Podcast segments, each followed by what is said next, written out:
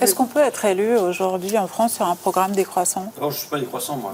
Je- je- oublions le mot. Je, je suis accroissant. Accroissant. Euh, ça veut dire que j'ai, ça veut dire quoi? Ça veut dire que j'ai sorti la croissance de euh, d'un objectif. Euh, c'est pas un moyen. Et c'est une rupture qui, pour moi, remonte aux années 70. Jusque là, pendant un siècle, grosso modo, le, le plus a équivalu à du mieux. Et à partir des années 70, si on voit une décorrélation entre les, les taux de croissance et les indices de bien-être qui cessent de progresser. Et je pense qu'on est dans, dans un temps où c'est pas forcément le plus qui apporte du mieux. Donc en, revanche, on doit se demander ce qu'on veut produire.